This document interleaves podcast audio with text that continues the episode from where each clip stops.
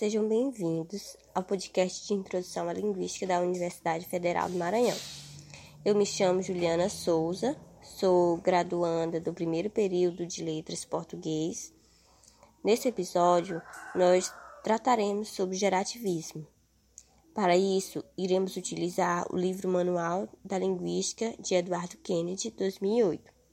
Esse episódio será dividido em três partes: linguística gerativa, sistema de regras, princípios e parâmetros.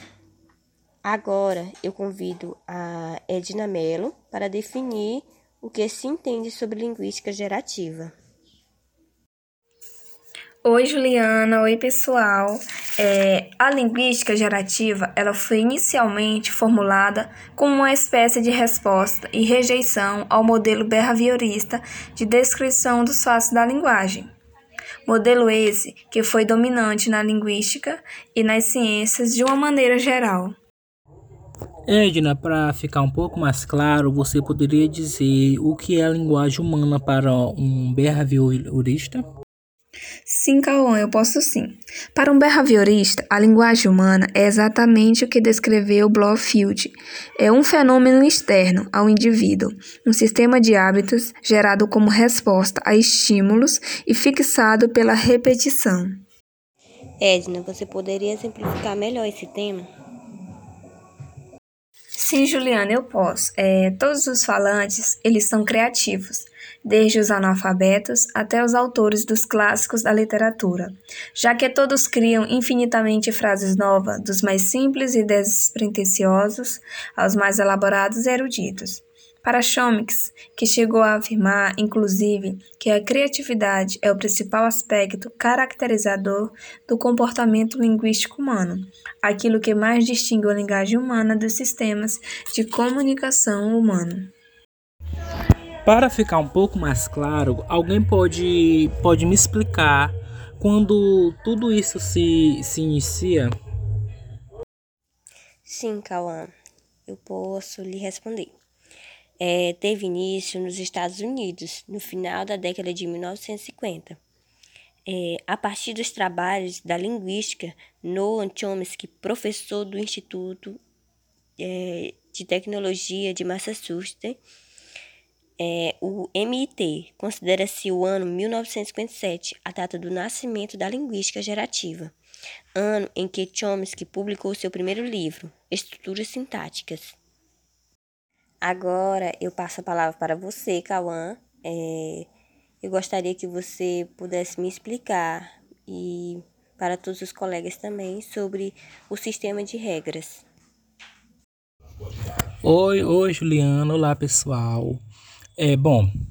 Os objetivos dessa fase do gerativismo consistiam em descrever como os constituintes das sentenças eram formados e como tais constituintes transformavam-se em outro por meio da aplicações de regras.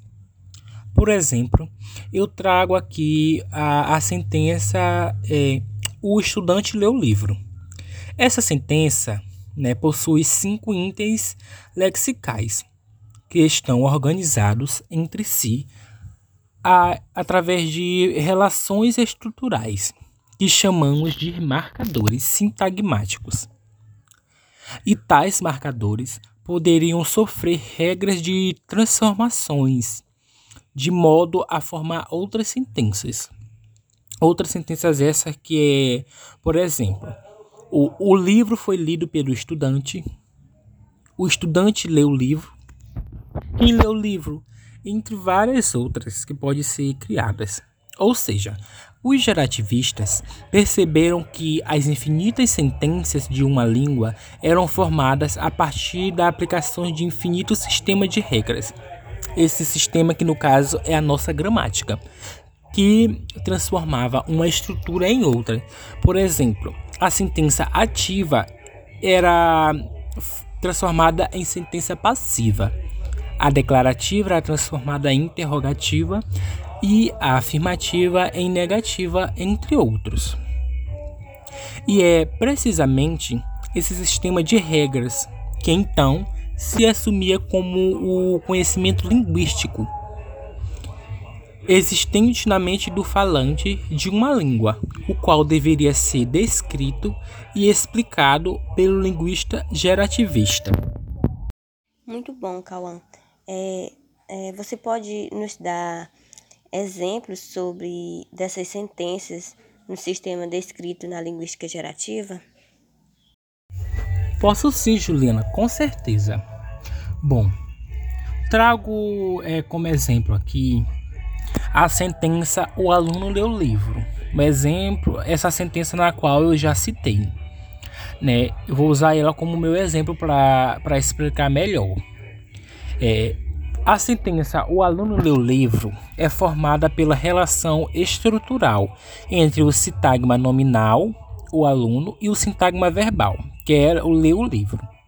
O sintagma nominal é formado pelo determinante o e pelo nome aluno, e o sintagma verbal, no caso, por sua vez, é formado pelo verbo leu e pelo outro sintagma nominal, o livro, o qual se forma também por uma relação entre o determinante e o, e o nome.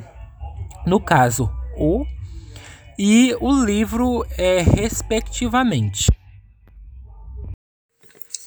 Marcela, você poderia nos explicar um pouco o que é a faculdade da linguagem?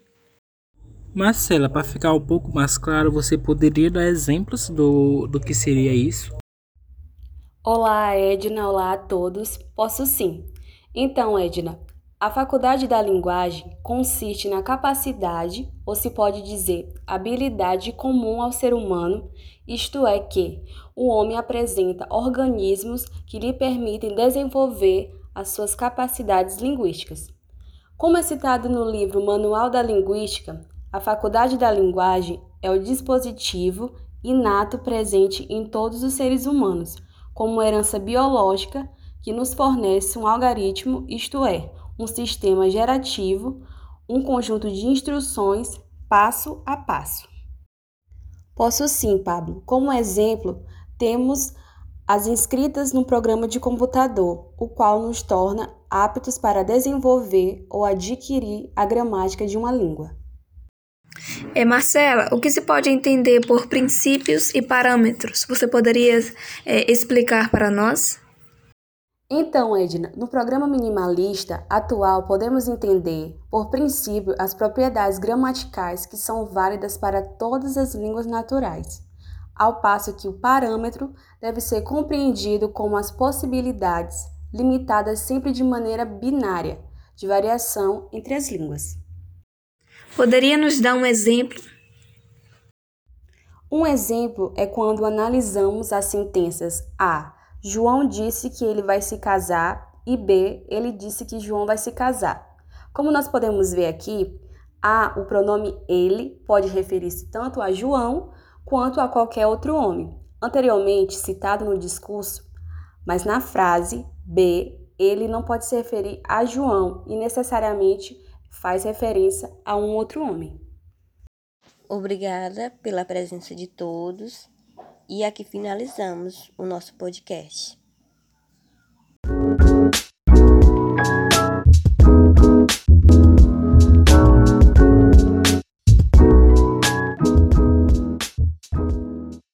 Sejam bem-vindos ao podcast de introdução à linguística da Universidade Federal do Maranhão. Eu me chamo Juliana Souza, sou graduanda do primeiro período de Letras Português. Nesse episódio, nós trataremos sobre gerativismo. Para isso, iremos utilizar o livro Manual da Linguística de Eduardo Kennedy, 2008.